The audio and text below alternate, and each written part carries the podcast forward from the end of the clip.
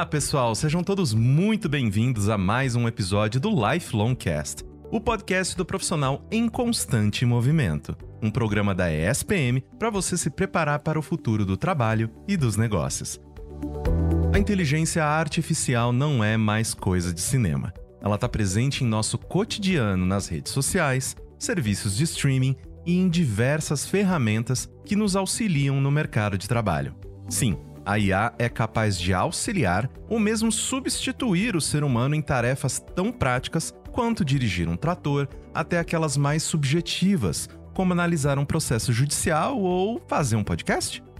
Mas, afinal de contas, o que é a inteligência artificial e como ela está transformando o mundo do trabalho e dos negócios? Quais profissões estão em vias de extinção e quais devem surgir nesse processo? Eu sou Caio Corraine e hoje vamos descobrir se a gente deve encarar a inteligência artificial como rival ou aliada no mercado de trabalho.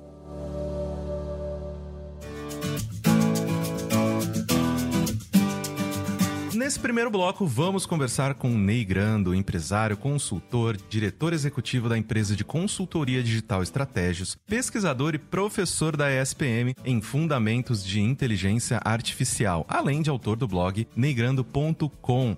Professor, muitíssimo obrigado por ter aceitado o nosso convite. É uma honra enorme ter você aqui para conversar sobre esse assunto no nosso Lifelong Cast. Olá, pessoal, tudo bem? O privilégio e o prazer é todo meu de estar aqui com vocês, principalmente por se tratar aí da SPM, universidade que eu tenho no coração.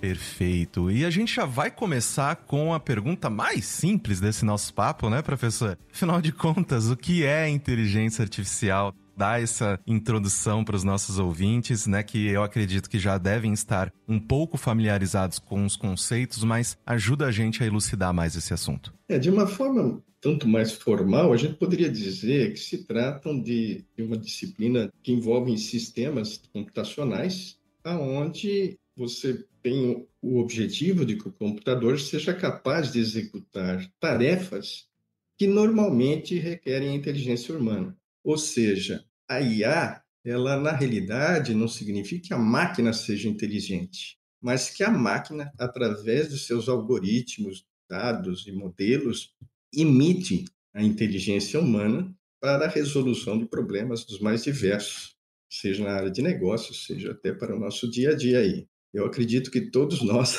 usamos a inteligência artificial. Quando o Waze fala para você vira à direita, vira à esquerda, tudo mais, ele está trabalhando todo um algoritmo que a gente chama, entre aspas, de inteligente, que está processando as informações em tempo real e passando orientações para você assim como diversas outras aplicações que vocês já usam hoje de inteligência artificial. Justamente nos ajudando a cortar alguns caminhos que a gente não precisa mais é, fazer sozinho, né, professor? Exatamente. Antigamente, quando você usava um mapa tradicional, tal, você saía de um lugar para chegar no outro. Esse que era importante essas novas aplicações, tipo o Waze ou Google Maps atuais, né, elas já te dão uma orientação sobre o trânsito e elas tentam te conduzir por um caminho que, além de ser mais curto, né, seja mais rápido, que te gere menos estresse, etc. e tal. O interessante da gente pensar, quando a gente fala de inteligência artificial, às vezes as pessoas pensam que se trata de uma disciplina, mas na realidade ela envolve muitas disciplinas, né? Desde você pensar em estatística, matemática,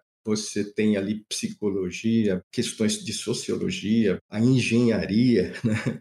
Então, você tem muitas disciplinas que convergem para esse guarda-chuva chamado inteligência artificial. E professor, aproveitando essa questão né, desses conceitos que você nos introduziu, justamente né, falando sobre como a gente está utilizando a máquina, né, a inteligência artificial, para nos ajudar a tanto efetuar ações e atividades do nosso dia a dia, mas também eu queria saber especificamente sobre quais os impactos que ela traz para o mundo dos negócios. Como a gente pode utilizar a inteligência artificial? Excelente pergunta. Eu acredito que esse tem que ser o nosso foco aqui, porque nós estamos falando com profissionais, nós estamos falando com estudantes que estão buscando sobre a sua carreira, o seu futuro. Então a gente pode dizer que a IA de hoje é uma IA considerada fraca. Aquela IA dos filmes de ficção, é um caminho que os pesquisadores, alguns pesquisadores estão trabalhando, né, no sentido de tornar a IA com um conhecimento mais geral humano, né? Mas atualmente ela está mais direcionada a tarefas restritas e específicas do dia a dia. E nesse sentido, temos aí uma série de resoluções de problemas que ela tem trabalhado na previsão e controle de automatização de tarefas, para adicionar recursos e ofertas e tornar melhores as decisões dos profissionais de negócio. A IA não é só para trabalhar de forma automática e resolver o problema, né, e decidir sozinho. A IA ela tem ajudado muito mais pessoas a resolverem os problemas. Ela tem atuado como um parceiro. Na maioria dos casos, ela dá subsídios de informações para os decisores seja um gerente, seja alguém já num nível mais acima, ou até alguém a nível operacional. Só para você ter uma ideia, a IA aplicada, no relatório de McKinsey, em 2018, havia investimentos em torno de 66 bilhões de dólares em cima dessa área. E atualmente está em torno de 165 bilhões de dólares, isso a nível mundial. A IA ela envolve uma série de setores, né? desde a área de hardware, software, aplicações de alto nível, treinamento, muitas coisas, que envolvem, então, muitas áreas e muitos setores da economia. Né? Aproveitando que o senhor trouxe esse assunto dos setores, professor, eu queria lhe perguntar justamente em quais áreas, né, a gente já tem uma utilização mais avançada da inteligência artificial e, na sua opinião, em quais outros setores, em quais outras atividades que ela mais deve crescer no futuro? Porque você mencionou muito bem nessa questão de que hoje em dia a gente trabalha com a inteligência artificial como uma parceira, né, nos oferecendo insumos para tomadas de decisão, até na parte de marketing, de oferecer para os consumidores links parecidos que ele pode chegar a consumir e tudo mais. Então, em quais setores que a gente já identifica que a inteligência artificial ela já está mais avançada e onde o senhor acha que a gente ainda vai ver ela crescendo e se desenvolvendo no futuro? Deixa eu fazer uma conexão inicialmente entre uma nova ferramenta que surgiu agora recentemente, em novembro, né, que em apenas cinco dias atingiu um bilhão de usuários. E a ferramenta anterior, o Instagram, ele levou dois meses e meio para atingir esse um milhão de usuários, né? E o Spotify levou cinco meses. Então, em cinco dias, o Chat GPT, uma ferramenta que hoje está disponível para as pessoas, para todos os profissionais e usuários que queiram utilizar a ferramenta, é uma ferramenta extremamente leve, fácil de usar e que está sendo usado por profissionais das mais diversas áreas para ajudá-los em suas atividades. Então, eu considero, quando a gente estava falando dos impactos, que também isso é um grande impacto. Em outras palavras, todos os setores da economia, em todas as áreas funcionais das empresas, poderão usufruir dessa simples ferramenta, eu estou dizendo assim inicialmente. Por outro lado, existem centenas, aliás, milhares de empresas usando centenas de modelos de aplicações de AI, soluções de serviços conectivos, de plataformas em nuvem, o tempo inteiro. Né? Podemos destacar em especial setores como de software empresarial, transporte, finanças, saúde. Agora, com a pandemia, com tudo que aconteceu, o setor de saúde deu uma explosão em termos de uso de novas tecnologias, incluindo a inteligência artificial. A robótica tem melhorado muito, né? Então, os robôs, além de autônomos, agora eles conseguem aprender sozinhos, e isso está causando uma nova revolução também na área de robótica, né? E professor, a gente vê, né, principalmente nesses últimos anos, um avanço gradativo e cada vez mais veloz de aplicativos, de aplicações da inteligência artificial no dia a dia, nos nossos negócios, na nossa vida profissional. Mas quais tipos de avanços que a gente ainda pode esperar para o futuro, né? Porque querendo ou não, a gente ainda não tá no nível do Jarvis, do Homem de Ferro, que eu posso falar com uma inteligência artificial que é quase consciente e ela vai e faz tudo que eu preciso, toda a minha casa tá ligada nela, a minha vida é maravilhosa porque eu posso falar para ela esquentar o meu banho, fazer meu café, levar meu cachorro para passear, mas de maneira mais realista, o que a inteligência artificial ainda não faz, mas que a gente pode prever que ela irá fazer no futuro? Essa é uma pergunta interessante, né? Eu acho assim que os cientistas estão trabalhando assim intensamente para uma IA mais genérica. Atualmente, uma IA ela trabalha com modelo. O que é um modelo? Na realidade, você usa algoritmos que trabalham com dados. Esses dados são pré-processados e ele gera um modelo. Esse modelo trabalha com novos dados para gerar resultados. Então, você tem modelos específicos, certo? De determinadas áreas que faz uma única coisa. Por exemplo, o Waze só se preocupa com trânsito. Mas você pegar lá um Google Lens, ele trabalha com imagens, onde você aponta para uma imagem e ele mostra o resultado daquela imagem. Então, você tem aplicações específicas na área de linguagem, na área de visão computacional e em todos os diversos setores, certo? Mas o que, que se espera em termos de evolução? Sabe? Que comecem a se usar coisas chamadas multimodelos, onde você trabalha vários modelos com essas capacidades mais específicas, trabalhando em conjunto e gerenciado por uma inteligência ainda maior que estaria em cima disso. E daí, nesse caminho, nesse sentido, a gente estaria indo na direção de uma inteligência artificial mais geral, principalmente eh, quando você fala hoje de androides, né, que seriam robôs mais similares ao ser humano, onde você pudesse ter um robô doméstico, por exemplo, que pudesse conversar com ele, mandar ele fazer suas atividades e tudo mais. Tem cientistas dizendo que isso vai acontecer da gente adquirir uma inteligência mais genérica, a IA, nos próximos sete anos, certo? daqui a sete anos. Outros cientistas acreditam que vai demorar muito mais, que são cientistas que conhecem mais a fundo como funciona a tecnologia, o que tem lá por dentro e tudo mais, e que têm uma visão também da complexidade da inteligência humana e de características que nós temos que a IA não tem. Então, eles dizem que vai demorar mais e eu estou mais junto com esses. Eu acredito que vai demorar mais, mesmo com toda a exponencialidade que a gente tem hoje em termos de velocidade de crescimento e resultados. O que é uma pena, né? Quando a gente para para pensar, ao mesmo tempo, para né, finalizar aqui o nosso papo de hoje, eu queria levantar uma questão que eu acredito que está no subconsciente de todo mundo, né? Todo mundo que está no mercado de trabalho hoje tem um envolvimento um pouco maior com a tecnologia, tem esse receio, que é o risco da inteligência artificial nos substituir, né, nos postos de trabalho, né? A gente está vendo aí gradativamente mais e mais algoritmos que tanto tentam emular arte, tentam agora, né, com a questão do, do chat, GPD também desenvolver, né, conteúdo escrito de uma maneira mais complexa. Alguns sites já estão, inclusive, utilizando-se da plataforma para gerar artigos e todas essas coisas. Então eu queria que você é, me mencionasse, professor, a gente realmente corre esse risco ou de alguma forma a inteligência artificial ela também deve gerar novos postos de trabalho? Então, para tanto tranquilizar quanto a gente oferecer essa dica para quem está nos ouvindo nesse momento, como que a gente pode se preparar para esse futuro com maior incidência da inteligência artificial no mercado de trabalho? A inteligência artificial ela tem algumas limitações, como compreender conceitos, formar abstrações, fazer analogias, entender melhor causa e efeito e raciocinar de forma ética. Então, são coisas que cabem aos humanos. E a inteligência artificial, para simular esses temas que eu coloquei agora um pouco mais complexo, ela ainda vai levar algum tempo. Por outro lado, a automação já tem feito isso de substituir o trabalho humano há algum tempo, muito antes da IA. Com a automação tradicional, ela trabalhava mais os setores operacionais. Com a IA, ela está indo um pouco além nesses setores mais operacionais, né? Inclusive, se a gente colocar isso com os carros autônomos na área de transporte, né? Muito motorista de caminhão ou mesmo de Uber poderá perder a sua atividade pela IA. Por outro lado, a IA está invadindo mesmo profissões de mais altos níveis de qualificação profissional.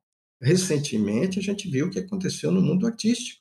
Se imaginava que a arte era uma coisa que a IA não ia se meter porque é uma coisa muito humana. E até essas profissões, hoje, elas têm tido a IA, entre aspas, como concorrente. Por que, que eu digo entre aspas? Porque tem muito artista usando os recursos de IA para aprimorar a sua própria arte.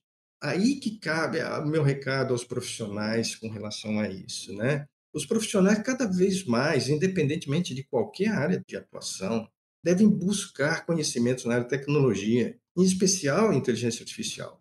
Pois assim, eles vão estar mais preparados para atuar em conjunto com profissionais de tecnologia em projetos que envolvem a sua área de domínio. Eu trabalho muito esse tema na nossa disciplina de Fundamentos de Inteligência Artificial na SPM. Agora, da mesma forma que ela está tirando alguns cargos, está exigindo que profissionais sejam mais dominadores de tecnologia em outros cargos. E, ao mesmo tempo, estão surgindo novos postos de trabalho, dos mais variados, que, inclusive, com muitas vagas não preenchidas pela falta de profissionais qualificados, tanto na área de ciência de dados, nessa área de engenharia computacional mais focada em algoritmos de IA, frameworks de computação e coisas do tipo, né? Além de diversas outras profissões que requerem conhecimentos fundamentais de tais tecnologias. Então, esses novos postos de trabalho, eu não diria que vai cobrir o mesmo tanto ou não de pessoas que estariam saindo do mercado. E isso está acontecendo devagar. O que eu tenho visto pela prática e por toda a pesquisa que eu fiz ao longo de dois anos, mais de 150 casos da IA no mundo corporativo, a grande maioria dos casos é da IA como parceiro do humano no trabalho. No curso nosso, a gente procura enfatizar a questão ética e a questão de como envolver esse projeto que eu estou fazendo de IA ou coisa do tipo, para usar o máximo do humano. Como envolver o humano no trabalho da tecnologia e da automação pela inteligência artificial. Eu acredito que este é o caminho aí em se pensar o futuro do trabalho. Pensar em estar junto com a IA e não vê-la como concorrente, mas para você estar junto com ela, você precisa conhecer a respeito dela. Então, a minha dica é busque conhecimento, busque informação e isso vai fazer diferença na sua carreira. Exato. Sendo assim, a gente finaliza esse nosso primeiro bloco. Professor, muitíssimo obrigado pelo seu tempo, muitíssimo obrigado por compartilhar o seu conhecimento conosco. Eu tenho certeza que a gente terá outras oportunidades de né, se aprofundar ainda mais nesse assunto, porque eu acredito que essa sua última dica ela é importantíssima, né, para todo mundo que tanto já faz parte do mercado profissional quanto já está se preparando para entrar nele, né? É uma coisa que a gente não pode fugir, né? Como que a gente vai integrar cada vez mais a tecnologia no nosso dia a dia para que a gente possa se tornar aí pessoas mais competitivas, mais produtivas e todas essas coisas, né? Então, professor, muitíssimo obrigado pela sua participação participação. Eu aqui agradeço e me coloco aí à disposição para conversar a respeito. Um abraço.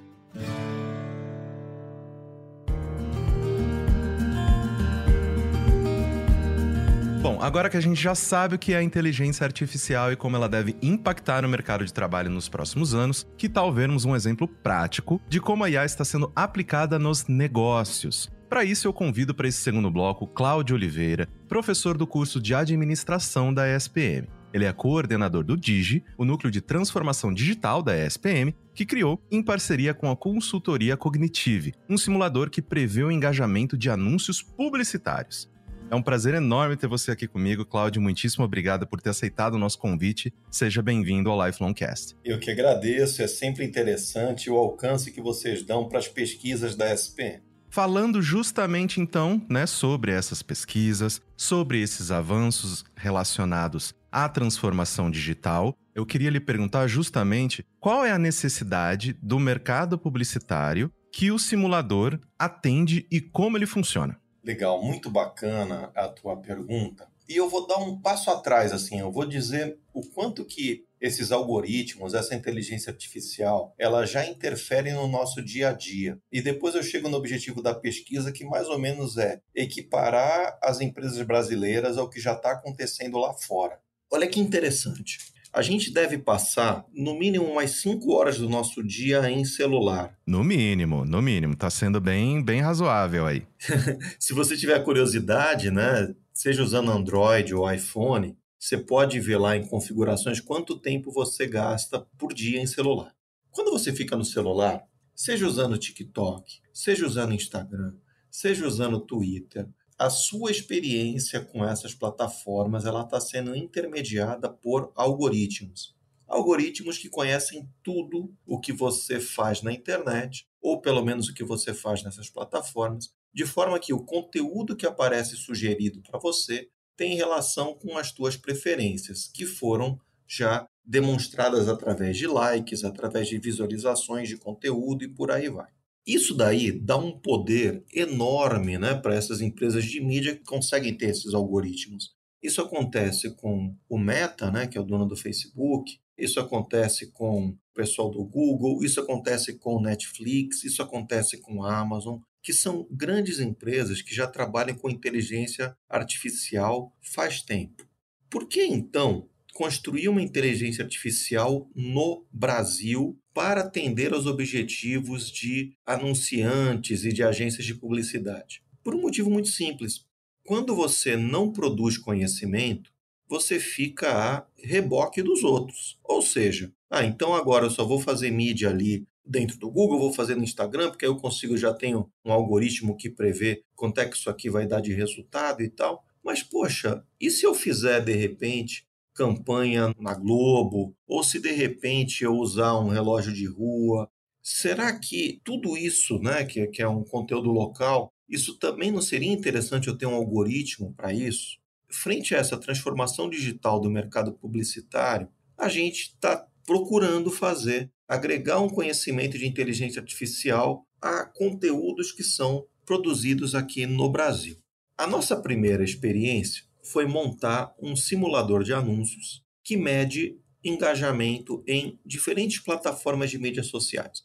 Então a gente usou como case o mercado bancário para tentar entender quando um Itaú, quando um Bradesco, quando um Santander publica um conteúdo, e pode ser em qualquer plataforma, usando influenciadores, o que, que isso interfere no engajamento?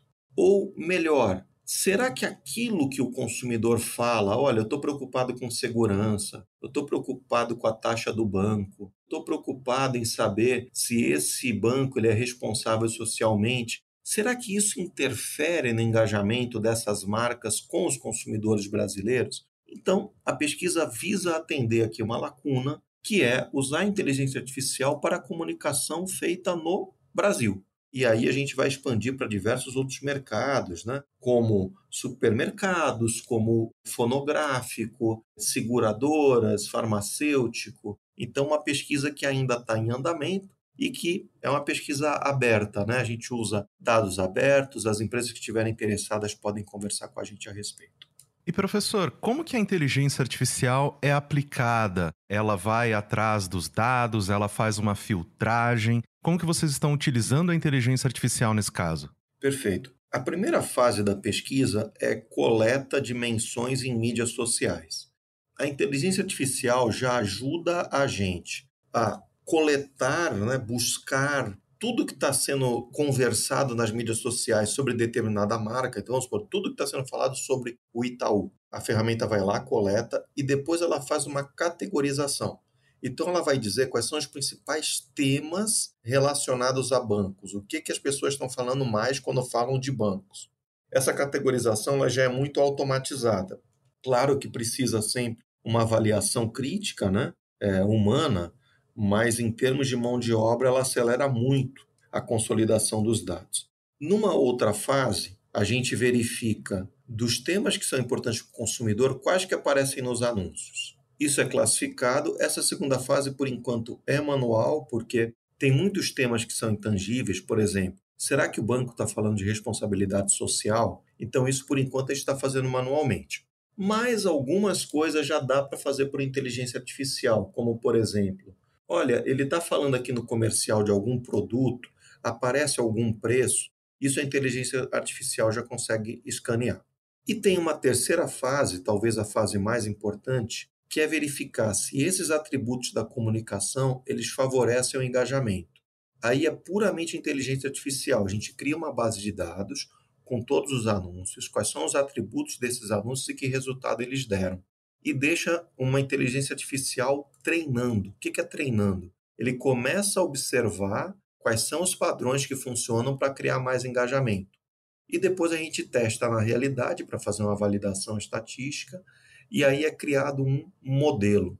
Espero não estar usando uma palavra muito difícil, mas um modelo preditivo, um modelo que tenta prever o futuro. Se eu usar tais atributos, por exemplo, fizer um anúncio sobre aplicativo e que fale de responsabilidade social, ah, ele tem aqui uma probabilidade alta de dar bom engajamento. Então, isso é um modelo preditivo, ele tenta prever o futuro e a inteligência artificial é fundamental para fazer esse tipo de modelo.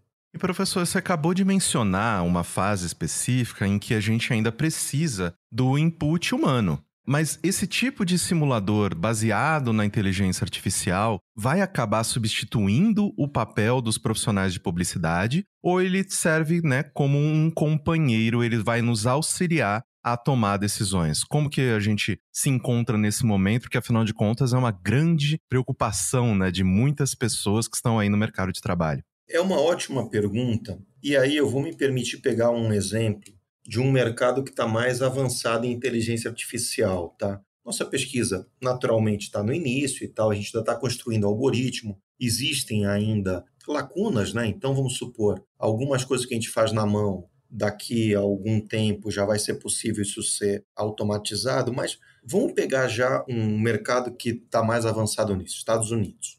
Eu tenho um colega, né, o Rafa Vasconcelos, que ele trabalhou comigo em agência tempos atrás, e hoje ele é diretor de produção de conteúdo na Netflix. Então, tudo que tem assim de melhor em termos de ciência de dados e também em termos de ferramentas de criação, eles têm lá. E eu fiz essa mesma pergunta a ele numa palestra aqui na SPM, né? Ele teve a generosidade de conversar com os nossos alunos. E perguntei, olha, você é de criação. Essa ciência de dados, ela vai tirar o papel do criativo? Ele falou, não, Cláudio, isso não tem como. Não tem como, por exemplo, chat GPT fazer roteiro de uma série, entendeu?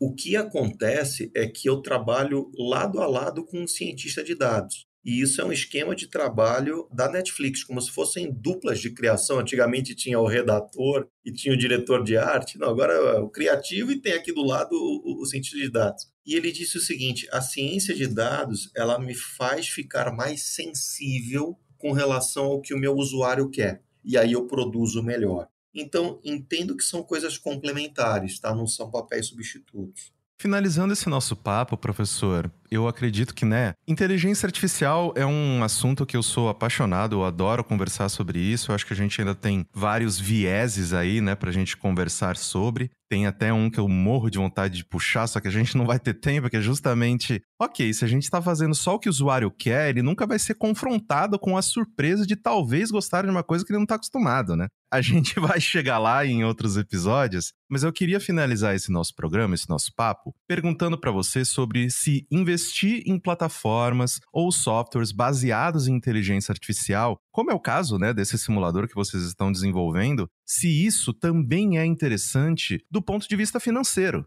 Né? Afinal de contas, é um investimento que ele dá um retorno? Você acredita que ele tem a possibilidade de se expandir e se popularizar e dar esse retorno também para quem está aí no mercado de trabalho? Sim, com certeza ele traz retorno financeiro. As empresas que investem mais em inteligência artificial, elas têm melhores retornos. Todos os casos que eu citei aí de Netflix, Google, né? se a gente notar o valor de ações e tal, a salvo os solavancos aí que sempre vai ter, mas são valores crescentes aí nos últimos anos. Né? Mas tem que se tomar alguns cuidados. Primeiro, não dar um passo maior que a perna.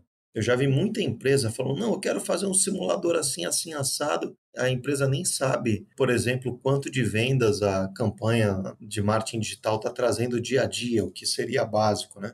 Então, a empresa ela tem que fazer o passo que ela pode dar naquele momento. Mas as pesquisas dizem que quanto mais ela avança, mais ela tem retorno financeiro com isso. Quanto mais ela avança em ciência de dados, mais ela tem retorno financeiro. Naturalmente, isso também ocorre nas carreiras. Seja eu me tornar um cientista de dados ou eu conseguir sintonizar minha profissão, vamos supor que eu sou um designer, mas eu consigo beber na fonte da ciência de dados e de repente criar hipóteses, criar teste A, B, olha, ah, será que esse site A ele é melhor do que o site B na experiência do usuário e tal? Isso seria interessante para qualquer profissão.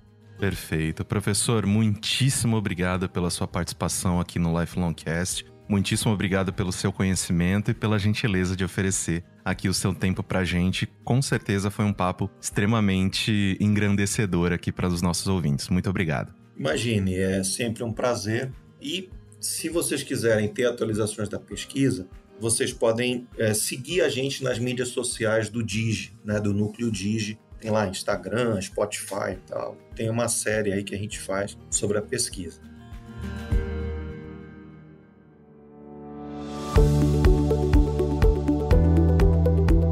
É, parece que o futuro chegou. Melhor já ir se acostumando com as ferramentas de inteligência artificial que cada vez estarão mais presentes nas empresas. Quem sabe até o seu próximo colega de trabalho não vai ser um robô.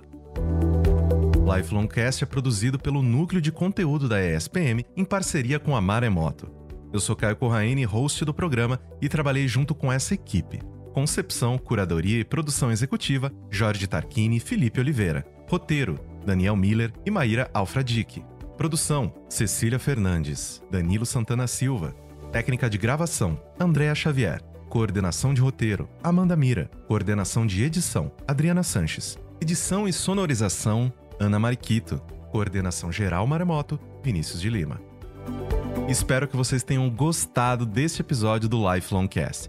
Comente nas redes sociais da ESPM quais temas você gostaria de ouvir nos próximos programas e não se esqueça de assinar o nosso feed na sua plataforma de podcasts favorita. Muito obrigado e até a próxima. Tchau, tchau.